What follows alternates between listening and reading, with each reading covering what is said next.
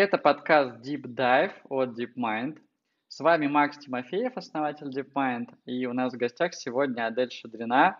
Адель – психолог по образованию, коуч и руководит департаментом сопровождения в Яндекс Практикум. Мы поговорим о том, как развивалась сама Адель, какие методы, инструменты – развитие она использовала на пути, что повлияло на нее в большей или меньшей степени в этом процессе. А также поговорим про современные команды, человекоцентричные корпоративные культуры и исследуем, узнаем, что конкретно применяет Адель для того, чтобы руководить или лидировать э, по-новому.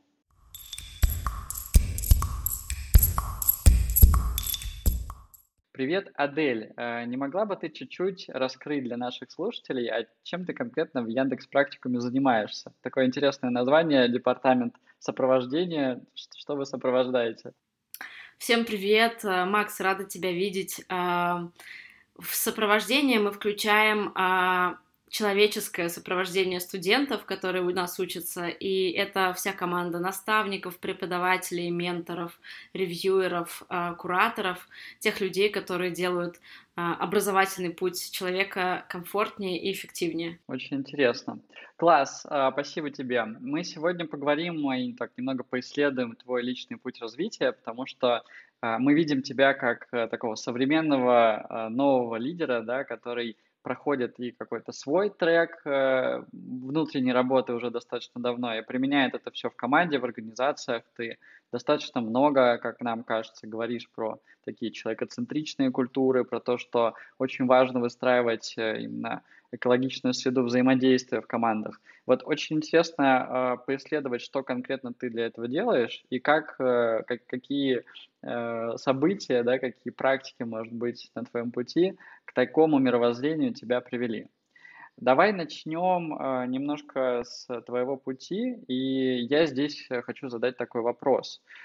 Можешь рассказать про то, какой опыт в наибольшей степени повлиял на твое формирование, на твое развитие? Это может быть и образовательный опыт, и какие-то другие события.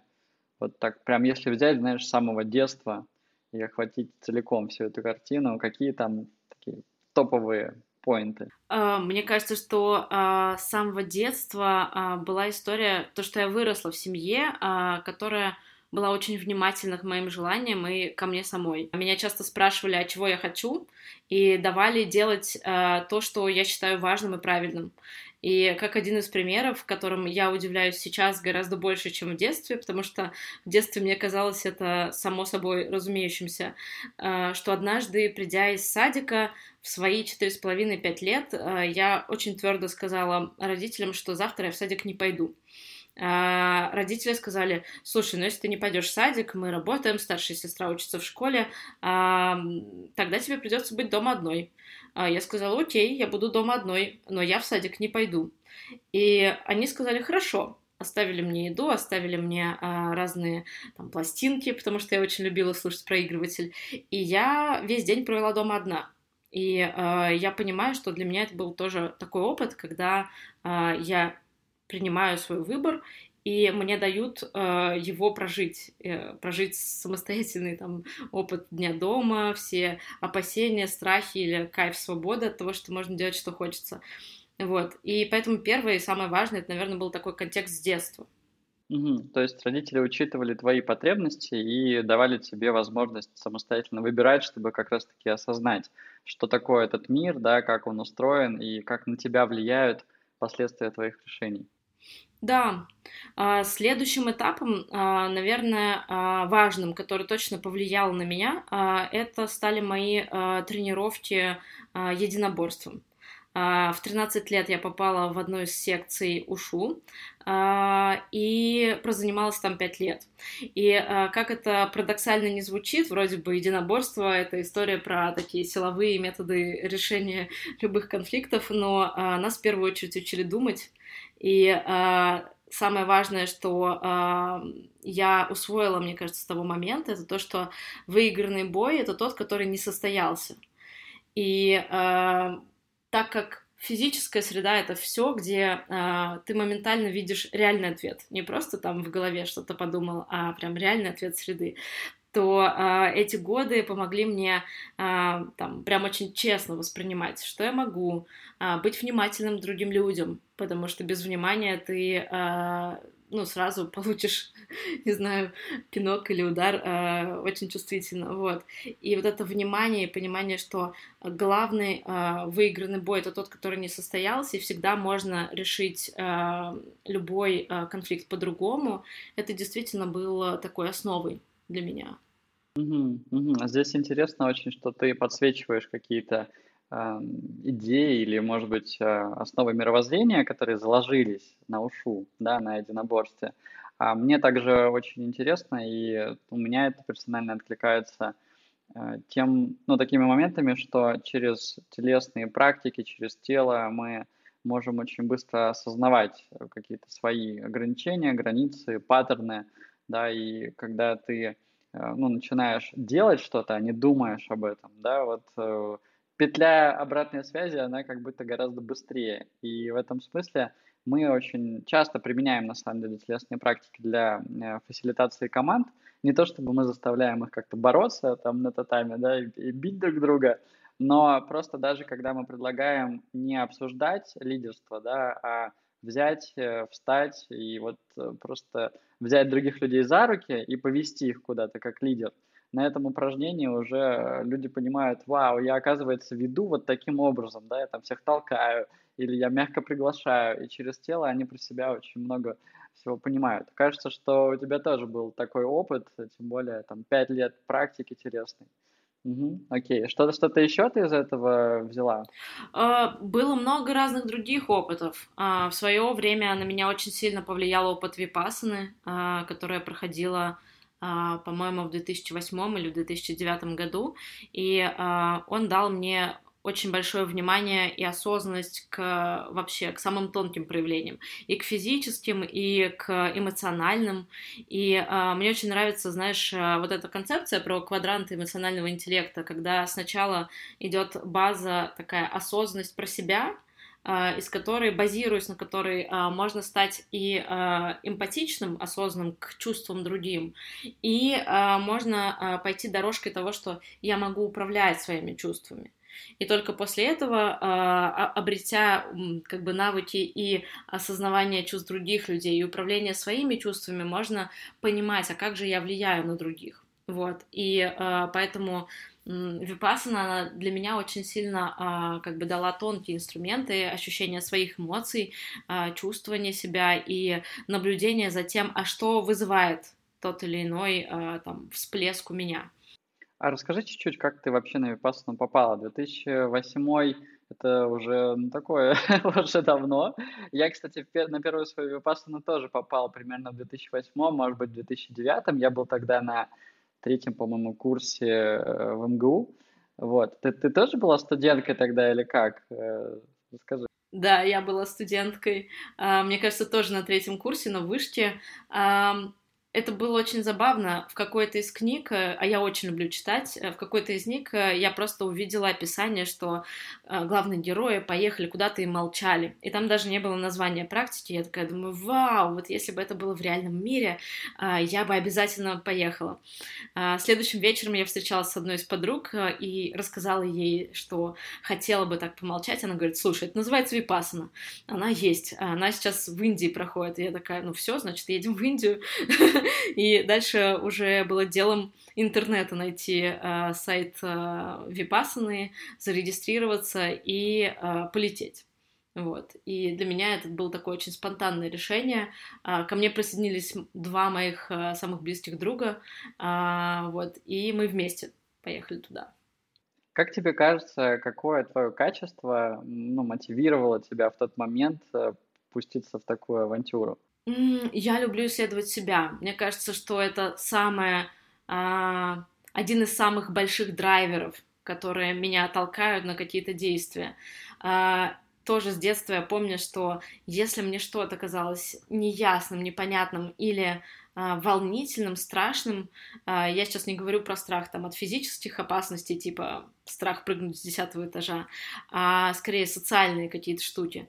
А, я понимала, что да, мне нужно туда пойти, надо понять, потому что ну, это, наверное, тоже с единоборств. Если ты чего-то не понимаешь или чего-то боишься, значит, это что-то тобой управляет. Не ты можешь управлять этой ситуацией, а тобой что-то управляет. И мне всегда было интересно пойти вглубь, чтобы понять, а что там такое. Вот, так что любопытство. Угу. Вот удивительно, насколько эта идея э, того, что наше состояние имеет значение, да, и оно напрямую оказывает влияние на те результаты, которые мы получаем. Удивительно, насколько эта идея очевидна в разных видах спорта, в единоборствах, но э, мы тратим огромные усилия на то, чтобы донести ее до менеджмента, и кому-то она уже начинает э, заходить, кто-то понимает, да, что действительно это основа, да, нужно начинать в первую очередь с того, чтобы как-то обращать внимание на свое состояние, управлять им, исследовать, какие инструменты для этого вообще бывают. Ну, окей, это мы немножко э, ушли в сторону. Хорошо. Э, скажи, пожалуйста, с того момента, много лет прошло, ты на випассаны теперь часто ходишь или это была одна випассана? А, тогда это была одна випассана. После нее я вышла очень а, с богатым багажом, который мне хотелось еще досознать а, и допрактиковать самостоятельно.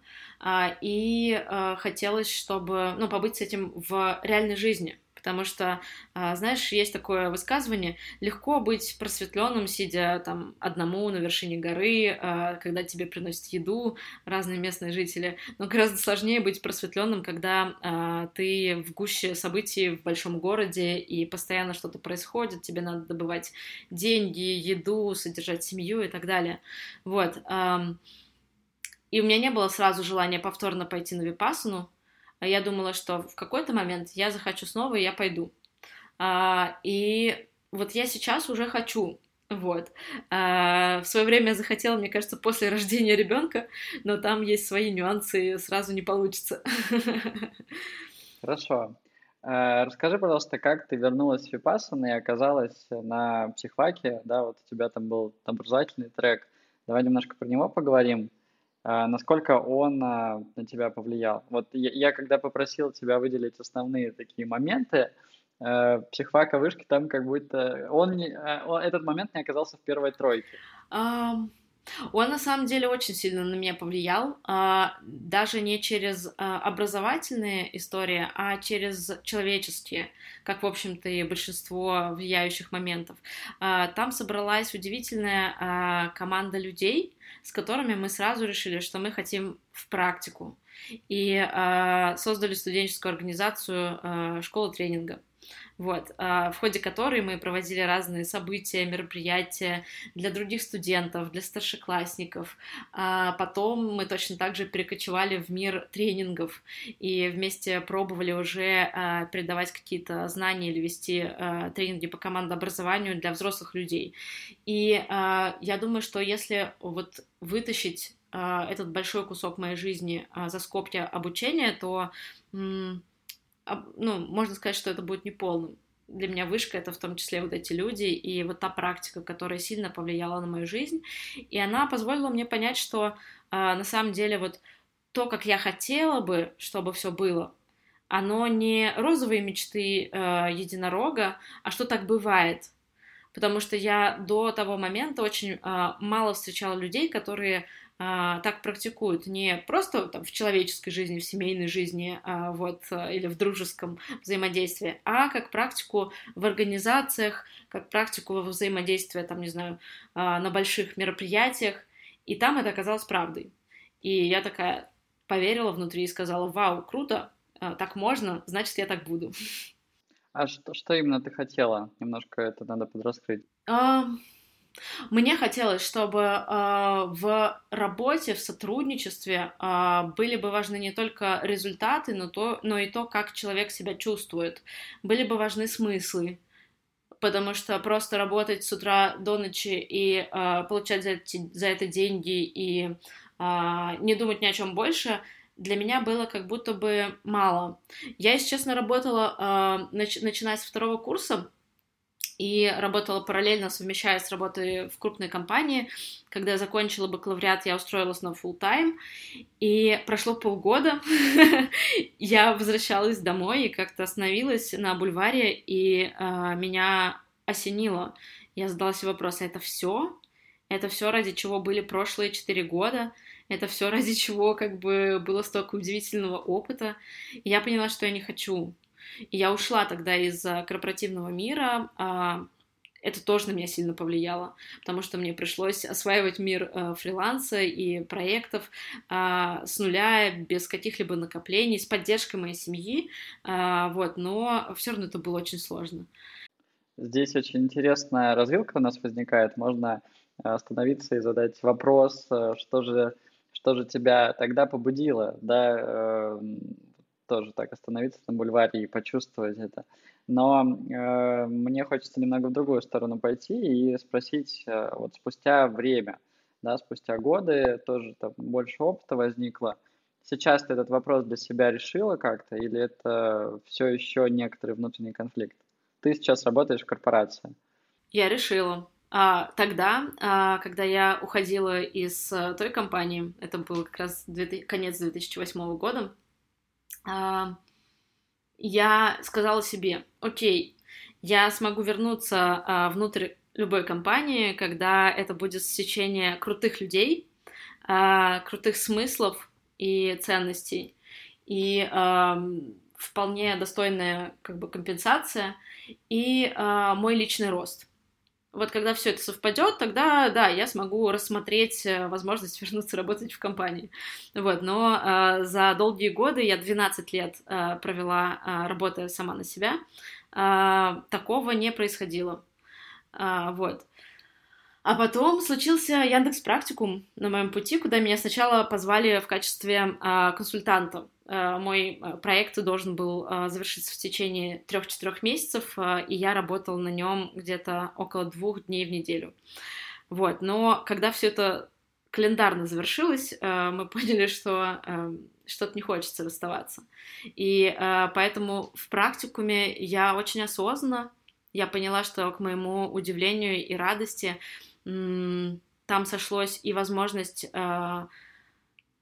развиваться, расти самой, и э, крутые люди, и, э, безусловно, э, те ценности, которые я сама разделяю, те большие смыслы. Вот, и когда все это совпало, я поняла, что класс, я готова быть здесь, я точно смогу многому научиться. И поэтому это такой новый опыт для меня. Адель, расскажи, пожалуйста, про свой путь в коучинге. Ты обучалась коучингу в Канаде и вела сессии для студентов программы MBA Стокгольмской школы бизнеса. Эм, что тебя побудило на этот путь встать и как ты сейчас его применяешь тоже в своей жизни? Угу.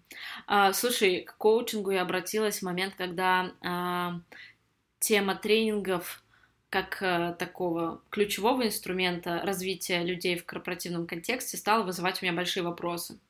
А, когда ты приходишь э, в компанию, которая заказала какой-то тренинг, и в а, таком директивном порядке сказала, что ты, ты, ты идешь сейчас на тренинг развиваться, а люди, которые приходят на тренинг, они у них свои потребности, своя мотивация, и часто им не хочется, им не интересно, а в этот момент и знания никакие не усваиваются. Ну, то есть можно вдолбить, конечно, какие-то знания, и, как говорил Аль Пачино, пистолет и доброе слово делают больше, чем просто доброе слово, но это точно не инструментарий тренингов.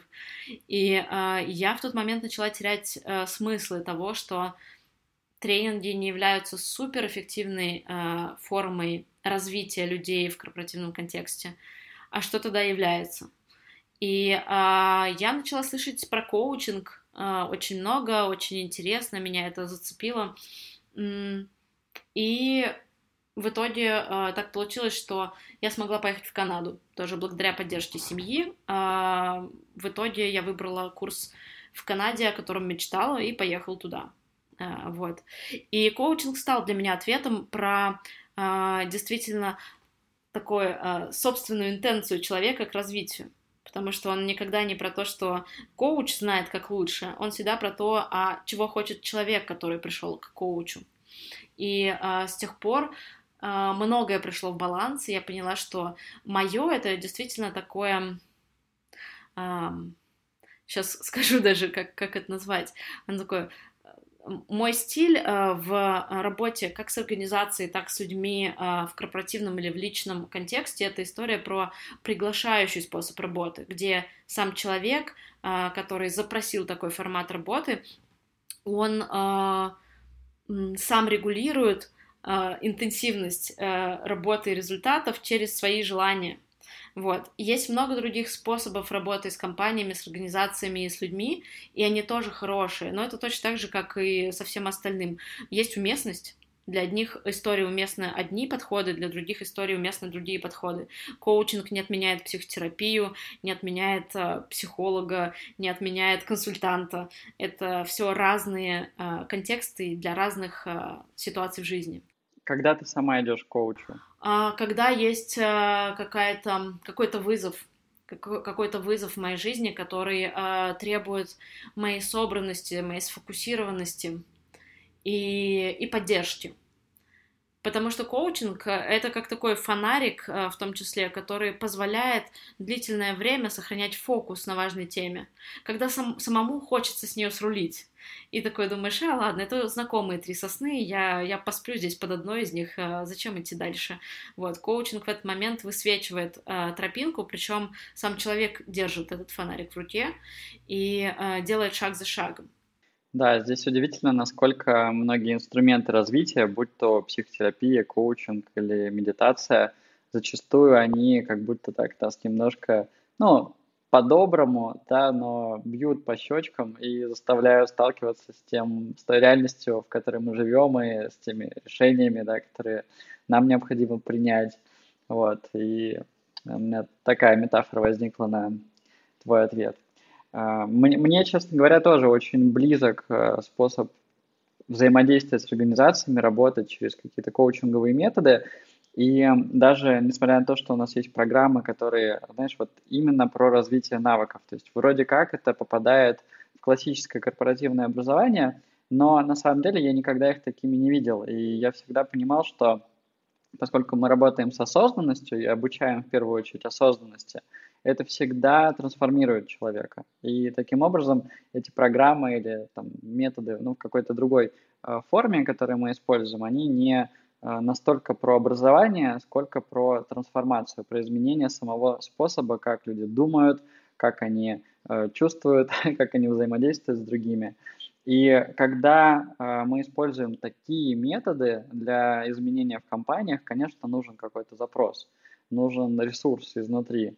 Да, я абсолютно точно не верю, что э, можно прийти и сказать так, все, все стали осознанными или, или все, да, все, все быстро давайте развиваться. Нет, некоторые люди не имеют на это вообще никакого запроса, но или он у них там очень какой-то свой специфический, в другую сторону, не в нашу.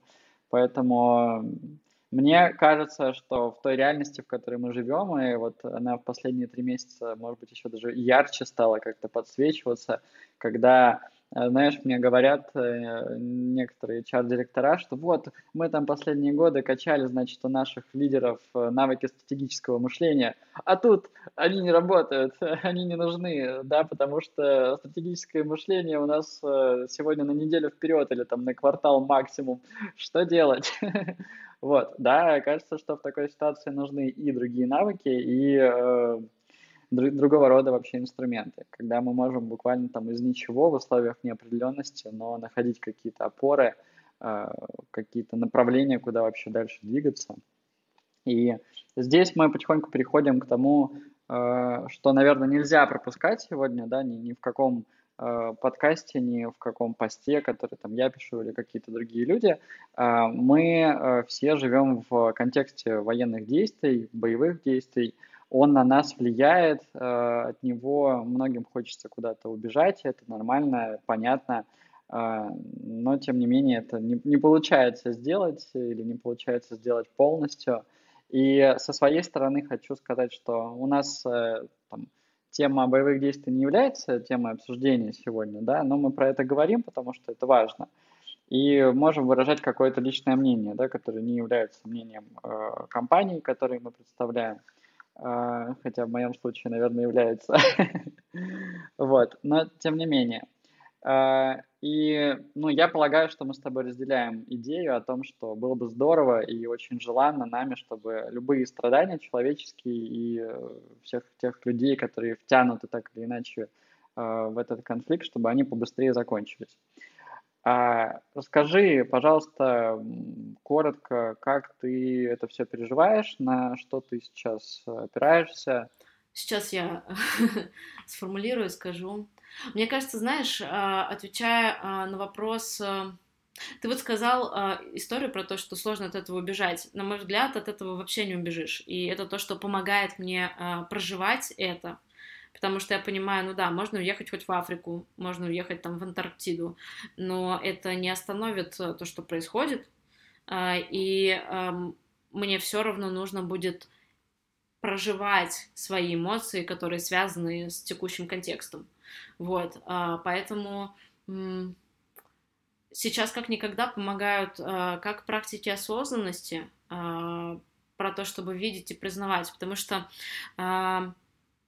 Происходящие события являются травмой не только для непосредственных участников этих событий, для них, безусловно, безоговорочно ужасной травмой, вот, и все это понимают, но в том числе и для тех, кто наблюдает эти события и а, потому что они вызывают сильные эмоции, у многих людей они возникают, вызывают а, чувство беспомощности. А, это тот контекст, при котором очень часто возникает а, такой посттравматический синдром а, или посттравматическое расстройство, а, потому что как раз схлопывается в комплекс а, что-то сложное происходящее с человеком то, и, и то, что он не может на это непосредственно влиять. И а, было а, доказано тоже многими исследователями этого феномена еще после войны во Вьетнаме, а, вот, что а, у тех людей а, было а, как бы кто в момент происходящего, в момент свидетельствования или проживания какой-то травмы а, мог что-либо делать, хоть что-либо, он не чувствовал себя полностью беспомощным, он хоть как-то мог действовать, и он мог хоть как-то проживать и давать место вот своим чувствам и эмоциям в моменте, у тех было меньше вероятности, что а, потом ПТСР случится. А, вот. А те из них, кто чувствовали себя полностью беспомощными, а, они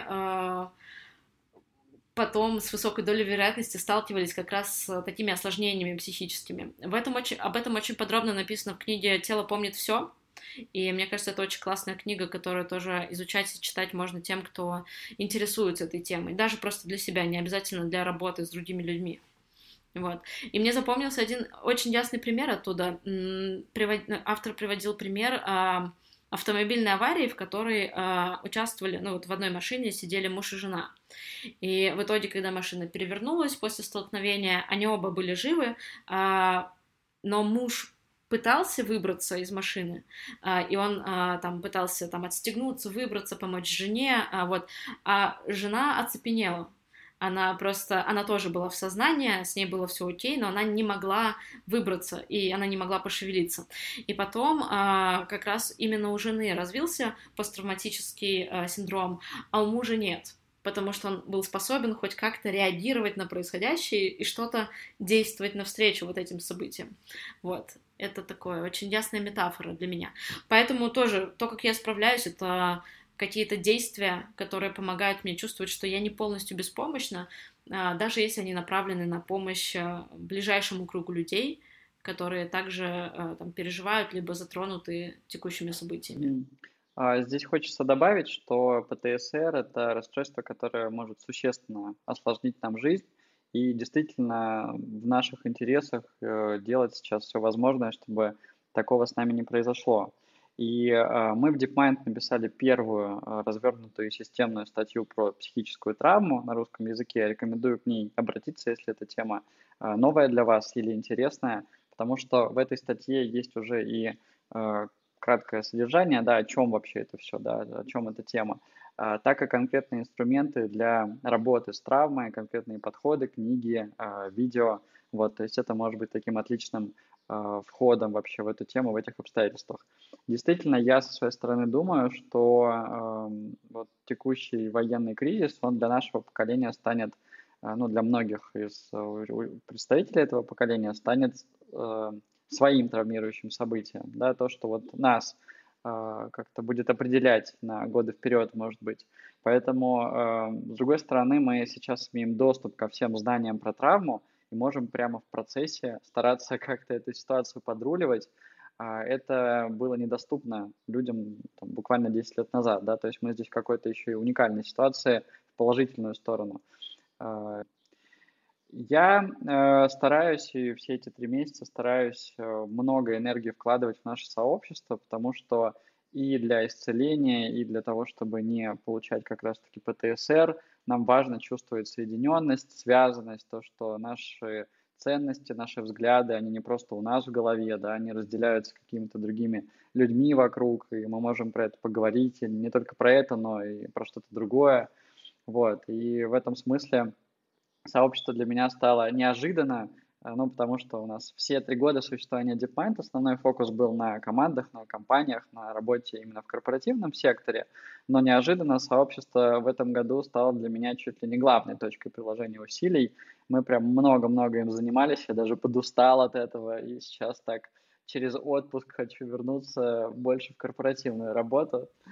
Связанность это очень э, поддерживающая история, э, и когда я ощущаю, что я не одна, есть другие люди, что мои переживания видимы, и они а, им дают место, другие люди их признают, не пытаются с ними спорить, не пытаются говорить, что ты не имеешь права это переживать. А, тогда наступает момент какого-то отпускания этих эмоций и дви- ну, движения дальше. Вот, поэтому да, сообщество это очень круто. Мгм, мгм. Да, кстати, к нашему сообществу можно присоединиться. Вся информация есть в описании к этому каналу. Пожалуйста, изучите, если вам такое интересно, и напишите нам. Адель, а, мне кажется, вот я, я сейчас э, сегодня тебя послушал еще внимательней, и мне много откликается в твоем опыте с точки зрения какой-то своей истории, потому что я заныривал в компании, выныривал из них, тоже много всего делал в плане своего личного развития. И я заметил такой момент, что, ну, во-первых, для меня довольно удивительно все еще, вот э, глазами, не знаю, как, как какой-то своей прошлой корпоративной жизни, вообще для меня удивительно, что человек может э, там 10-12 лет делать проекты, да, то есть не, не проходить вот этот корпоративный путь такой классический, а потом оказаться в корпорации, там, руководить департаментом, это вообще прикольно. Мне, мне, ну, это я, наверное, э, такой респект Яндексу, что ли в этом смысле а, отвешиваю, и тебе тоже, потому что это какое-то классное стечение обстоятельств, что так э, все произошло. Я э, знаю, что люди, которые вот э, работают только в организациях, у них тоже, знаешь, э, возникает байс в какой-то момент. Ну, то есть такое когнитивное искажение, э, потому что они как будто ничего другого не видят, у них меньше вот этого опыта разных состояний, разных культур, э, представления о том, там, как приходит зарплата и как это не приходит и так далее. Вот. И в этом смысле мне кажется, что твой опыт э, очень ценный. То есть, да, когда ты можешь прийти и начать работать с командой, не проходя вот эти все ступеньки корпоративные, да, корпоративного отбора, ты, ты, ты будешь руководить по-другому. Да, ты будешь э, смотреть на организацию по-другому. Давай про это немного поговорим. И я, наверное, начну с такого вопроса, да, почему ты говоришь часто про человекоцентричную корпоративную культуру? Это э, тема, которая звучит все громче в последние годы, и она становится, кажется, все более понятной для топ-менеджеров разного уровня. Но, тем не менее, она все еще является контркультурной. Я поясню, да, все еще мы считаем, что компании это машины, которые зарабатывают деньги, это их главная э, цель, а люди это ресурс, да, который эту цель помогает реализовывать. Почему ты приходишь и говоришь, что нет, все должно быть по-другому? Во-первых, мне кажется важным сказать, что э, в практикуме не было такого, что я пришла и сказала нет, э, все должно быть по-другому, потому что изначально среда была очень человекоцентричная благодаря э, той команде, которая э, начинала практикум. И Миша Янович, который э, является основателем практикума э, и руководил э, на тот момент вот командой, командой людей. Я со своей стороны, а, вот в те 12 лет, а, там, нельзя сказать, что я просто сидела на там, диване и смотрела э, сериалы. А, в этот момент у меня было очень много там, международных проектов, внутрироссийских проектов. Я видела корпоративные среды разных компаний, производственных, из сферы услуг, из сферы FMCG, как бы разных-разных, и, и за рубежом, и в России. Поэтому, мне кажется, это создало у меня определенную насмотренность того, а как может быть. И эм, здесь важно сказать, что э, в магистратуре э, когда я пошла, ну, то есть в какой-то момент работы с организациями, работы просто с людьми, у меня там появилось ощущение стеклянного потолка. То есть я понимала, что я делаю что-то, а, но каждый раз я не могла объяснить, как точно я, ну, за счет чего точно происходит влияние. Я пошла в магистратуру, снова в вышке, а, на этот раз а, прикладной социальной психологии, чтобы поисследовать, а как ценности людей влияют на э, результаты их труда, и совпадение ценностей человека и организации э, помогают э, трудиться эффективнее. Вот. И это было для меня очень важным внутренним вопросом, э, потому что мне хотелось увидеть, а как можно работать так, чтобы было по кайфу в больших командах людей, ну, то есть корпорация — это же большая команда людей, вот, и при этом э, там создавая какую-то ценность. Э, и то, что я видела за годы вот такой практики исследований а, работы, это то, что а, люди в корпоративной среде, которая предполагает внимание к э, потребностям людей, они более расслаблены. Когда они более расслаблены, у них э, включены э, более такие, у них включены механизмы творческого мышления, что э, работает на благо компании, на благо э, тех целей, которыми э, компания живет. В компаниях же, где был принят скорее директивный метод управления, где была культура порицания ошибок и избегания ошибок, э, культура жестких TPI, э, что читается как «если ты не выполнишь KPI, вот тогда мы тебе срежем вот такое-то количество, там, процент, э, не знаю, компенсации или чего-то». А в этих э, средах не было склонности рисковать, пробовать что-то новое э, и творчески подходить к решению той или иной задачи.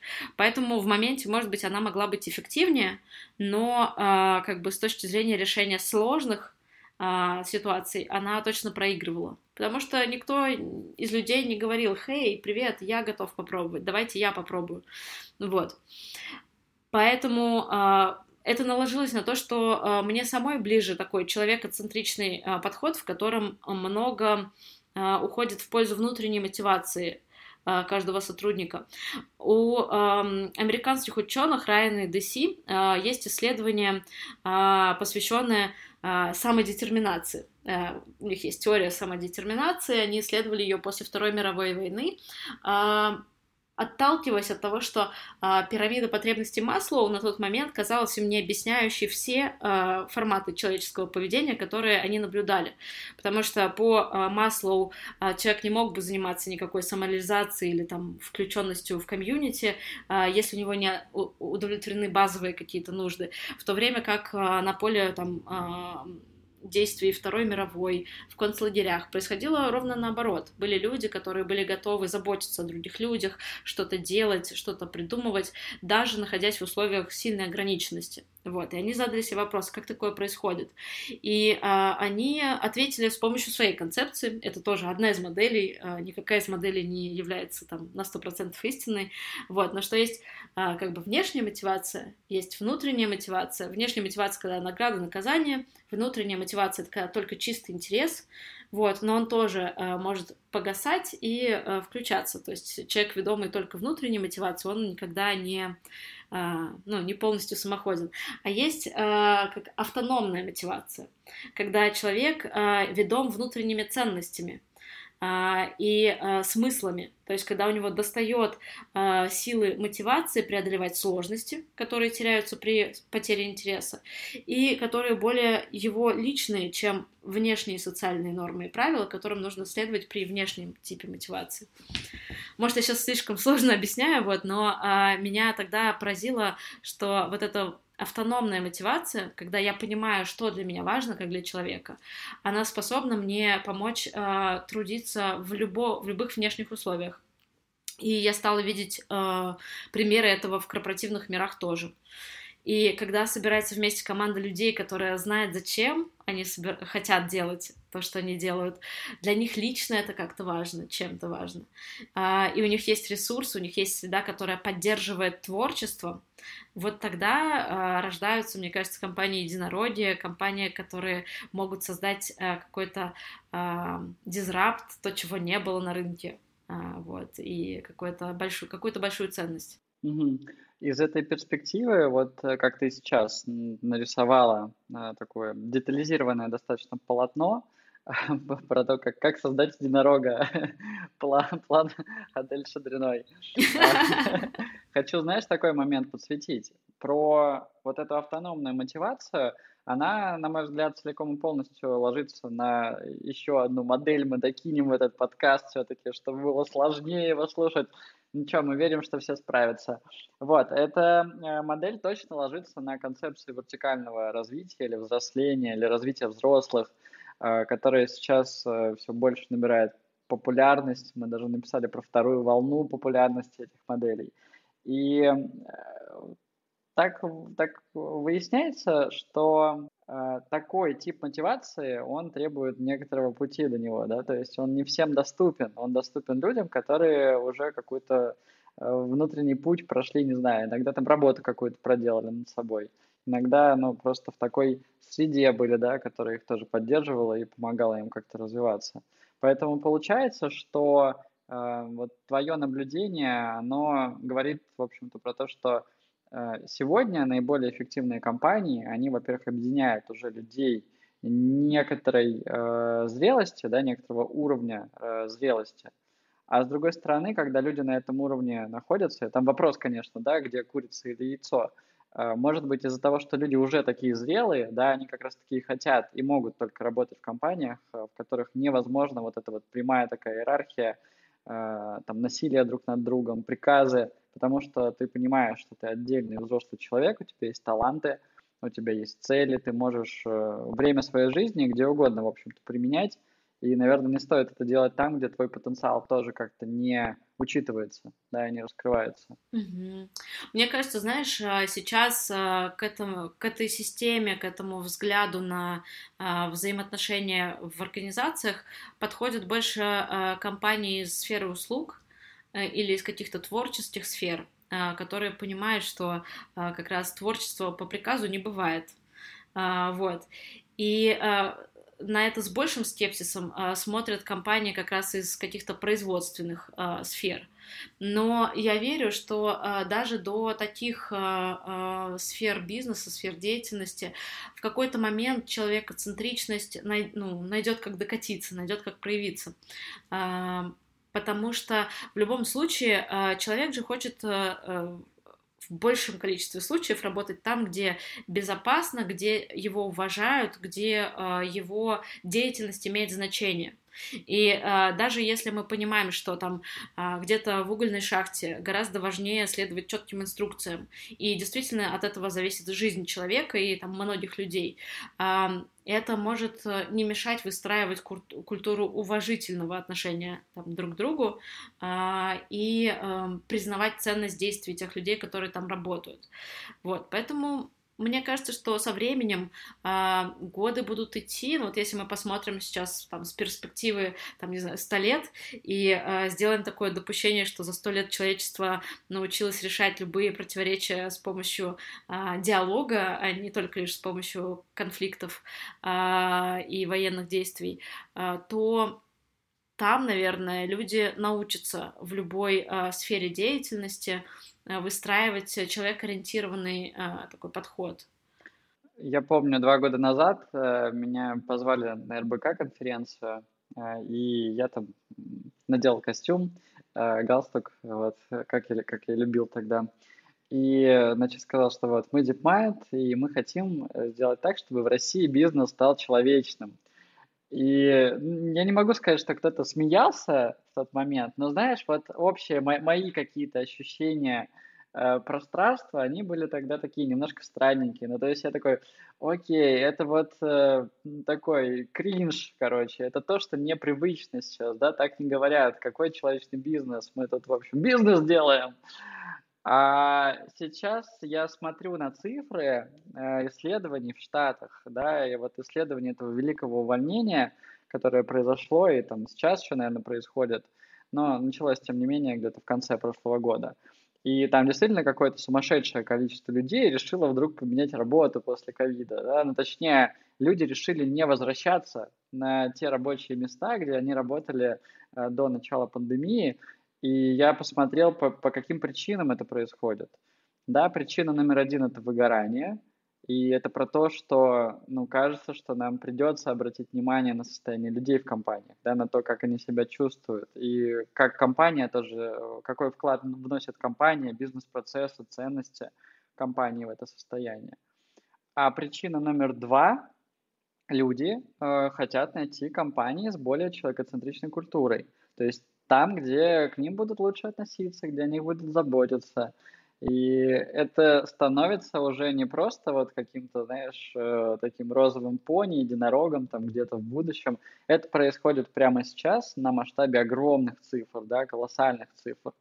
И, конечно, у нас, э, с одной стороны, там своя какая-то история, мы не в Штатах, но, с другой стороны, есть объективные процессы, и они затрагивают э, весь земной шар, да, они, они не локализованы где-то в какой-то отдельной стране.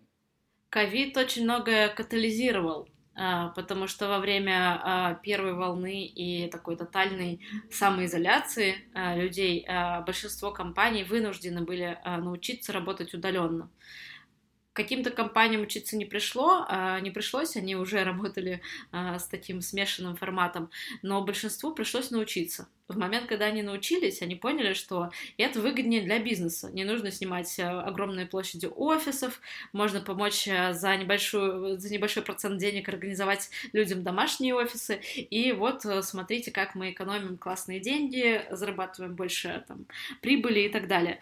Но это же стало обратной стороной того, что человек сказал, о, так я могу работать не только в этом ООО «Ромашка», а, где мне приходилось а, с чем-то внутри себя поступаться или мириться а, за то, чтобы продолжать оплачивать свою ипотеку и там содержать свою семью. Вот, я могу работать хоть в Google, вот, там точно так же удаленно мне доступны все места и все блага. Вот, если, например, у человека есть э, свободный английский язык и соответствующие компетенции.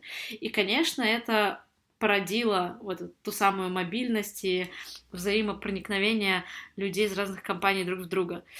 Это является вызовом для компаний, которые до этого не вкладывали в развитие, в такую в корпоративную культуру. И это является огромным а, богатством для тех компаний, которые вкладывали, потому что сейчас они могут получить к себе а, внимание с разных уголочков а, земного шара.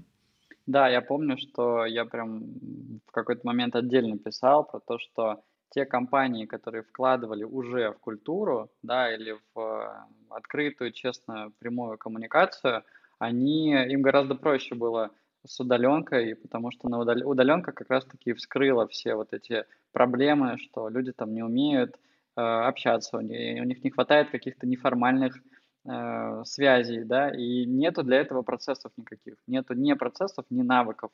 И как, э, как обычно, ну, там, в более выигрышном состоянии оказались те, кто наперед немножко понимал, что да, это может быть непонятно, как там влияет на бизнес, вот на конкретные какие-то показатели, но мы знаем, что это важно, мы знаем, что это помогает нашим людям, это меняет среду, давайте будем в это инвестировать, давайте будем в это вкладывать. И в итоге эти вложения, мне кажется, в операциональной эффективности прям отразились. Да-да, они отразились, а, причем, мне кажется, здесь вот а, это могло сейчас прозвучать так, как какие-то компании понимали, что когда-то им предстоит удаленка, поэтому они вкладывались в людей, и хочется здесь сделать прям акцент, что нет, есть компании, которые просто потому, что у них такой внутренний как бы mindset и корпоративная культура вкладывались в людей, в том, что им комфортно работать, и это помогло им как в ситуации ковида, так и в текущих сложных обстоятельствах, я думаю, тоже помогает. Это обеспечивает людям ощущение а, хоть какой-либо внутренней безопасности внутри, и, соответственно, там, снижает желание там, уйти, сбежать, э, там, поменять место работы, выбрать что-то более там, подходящее. И тем самым действительно это снижает э, какие-то операционные затраты в том числе.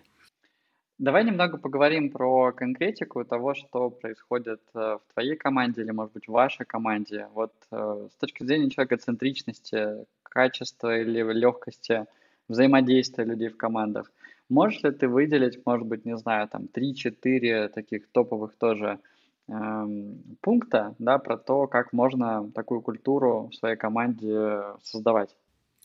Давай я попробую. А, я выделю несколько моментов, на которые... А, я сначала выделю несколько моментов, на которых, а, мне кажется, построена такая культура у нас в практикуме.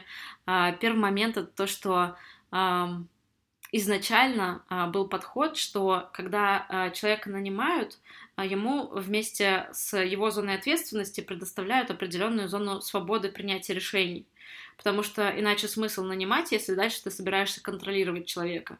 Микроменеджмент не позволит а, не быстро вырасти компании, не создать какие-то большие творческие результаты деятельности. Вот, поэтому а, и вместе с этим такой обратный эффект, а, когда человек попадает в среду, где от него много зависит, и где его решения не на словах, а на деле определяют там, дальнейший трек развития того или иного, э, той или иной группы задач, э, он включается.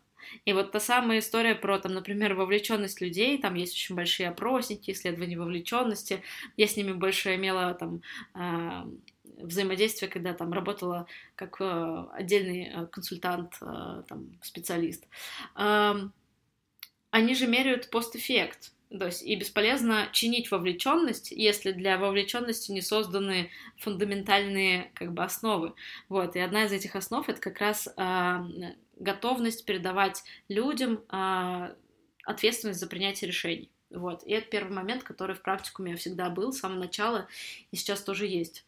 Второй момент это э, такая внутренняя ориентация на ценности он часто в компаниях, как ты правильно сказала, есть компании, которые, что это за человек-ориентированный бизнес? У нас вот бизнес мы делаем, а вот все остальное это как бы рюшечки. А в практикуме вообще а, мы часто говорим про так фокус на а, и мир бизнеса, безусловно, как определяющий фундаментальный вообще успех или неуспех а, самой компании, так и э, мир э, студента, а, вот, и это для многих является ключевым а, в деятельности, потому что люди приходят делать смыслы, делать какую-то ценность для людей, и им гораздо легче а, там понимать, что вот мы сейчас сделаем что-то, и сотни людей смогут получить себе новую профессию, о которой они мечтали. мыслить мечтами в, в, в области там типа и вот мы заработаем сколько-то там сотен миллионов гораздо сложнее, потому что миллионы — это ну, какие-то просто циферки, а люди, их истории — это то, что на самом деле мотивирует. Вот. И, безусловно, есть еще мир команды, потому что если э, мы э, говорим о том, что мы создаем такую уникальную ценность для людей, которые покупают э, там э, наши курсы, но при этом сами мы бы жили в такой директивной среде или в среде, в которой там чувствовали такое тотальное неуважение к себе, но это было бы каким-то враньем. А, вот, и поэтому мир команды, он тоже, безусловно, важен внутри, и мы понимаем, что там, а, принимая решение, мы смотрим, как то или иное решение влияет на там, все составляющие. Ну, смотри, три, три, три пункта, которые ты выделила, это передавать ответственность за принятие решения, а, ценности, которые бизнесом создаются, и это ценности про что-то, ну, про какой-то импакт, да, про то, что мы меняем в этом мире и сама команда, то есть сделать так, чтобы команда воплощала э, те ценности, которые она как-то транслирует вовне, да, чтобы это, чтобы не было диссонанса между тем, что мы говорим и что мы делаем сами. Да, да, да, да. Вот, а дальше уже, мне кажется, э, мяч на стороне руководителя, конкретного руководителя, потому что нет же такого, что все э, руководители команд в компании будут действовать абсолютно идентичным э, способом. У каждого есть какие-то свои нюансы, какие-то особенности. Каждый лидер все равно управляет командой чуть-чуть по-своему, и я знаю, что на стиль моего управления сильно оказал э, влияние коучинг как подход. Есть коучинг как метод работы с людьми, это одно, а есть э, коучинг в управлении, это то, как можно применять те самые инструменты а, метода в а, обычном менеджменте. А ты можешь привести пример, как конкретно вот ты используешь коучинг э, в управлении своей командой? Ну, это всегда а, отражается на том, как мы а, ставим цели или решаем проблемы. Потому что если бы я использовала методы директивного управления, то я бы обычно ставила цели, не советуюсь, говоря, что типа, смотрите, нам нужно сделать вот это и вот так, а, делайте так.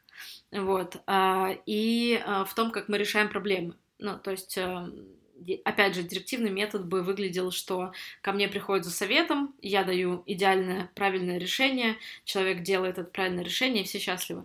Но когда используешь коучинговый стиль в управлении, то э, скорее все это решается в диалоге вместе с командой, с сотрудниками, и если человек приходит с вопросом или с проблемой, в первую очередь э, важно разобраться, как сам человек видит, в чем здесь сложность, что для него является проблемой. Как это, как это выглядит?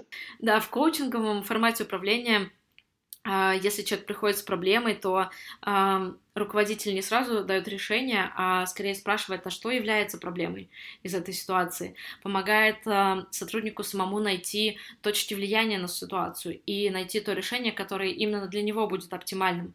Потому что э, я бы решила, решала проблему по-своему, исходя из своих э, каких-то сильных сторон и особенностей, а человек может решить проблему совершенно по-другому, не менее успешно, а может быть даже и более.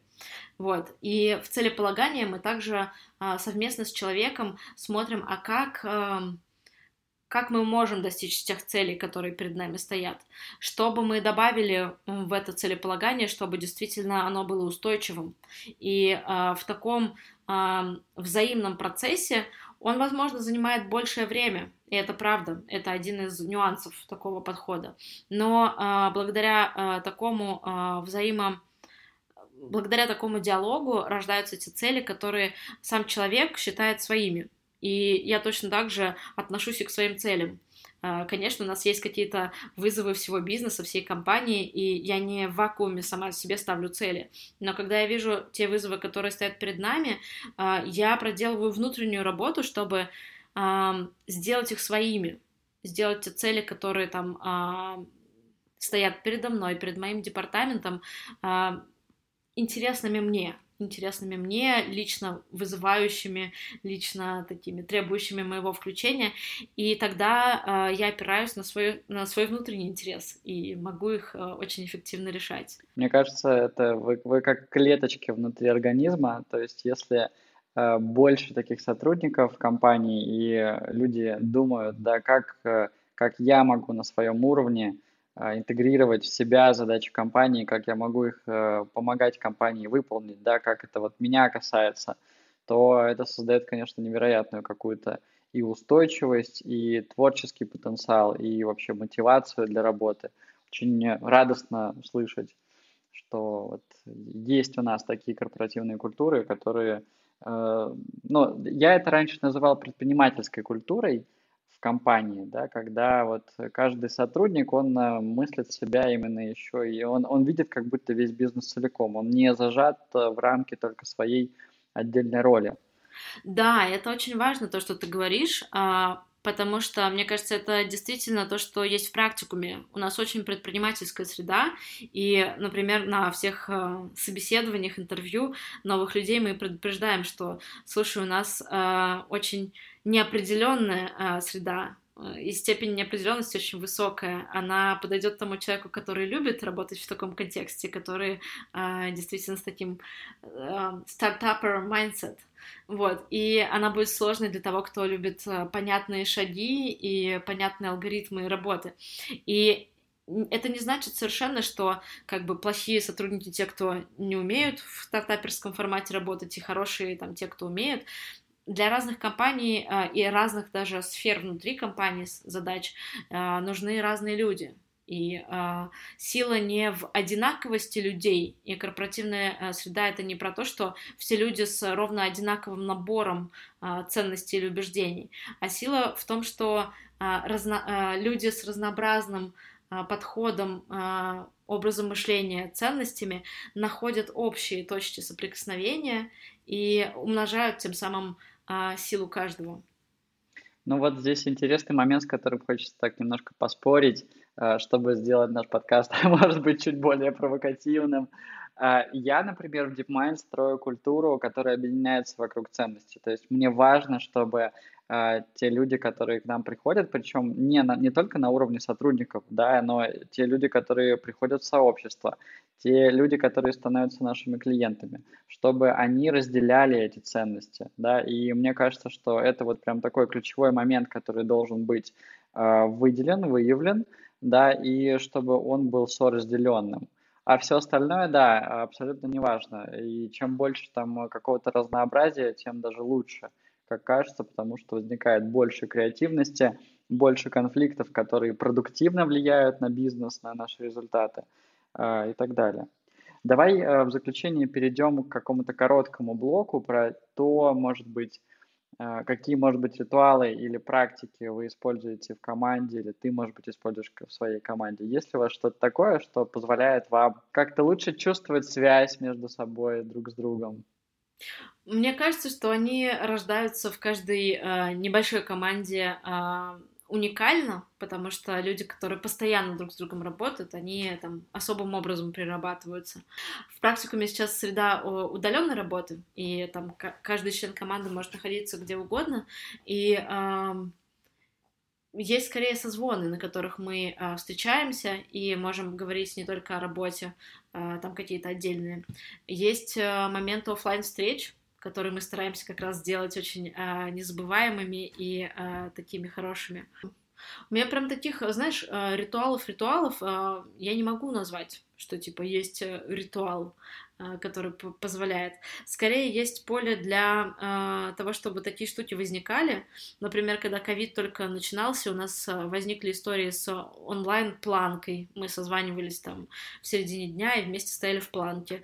У нас возникла даже корпоративная вечеринка, в которой было много комнат в Зуме, и там в какой-то из комнат играли в покер, в другой танцевали или разучивали какие-то танцы, в третьей пели вместе, хотя Zoom совсем не расположен для пения, он блокирует звуки, кроме твоего, и поэтому это было очень весело. То есть, когда есть пространство, вот такие живые штуки могут возникать, и а, они часто даже очень неритуальные, сложно сказать, типа, чуваки, давайте прямо ритуально поем в зуме, вот.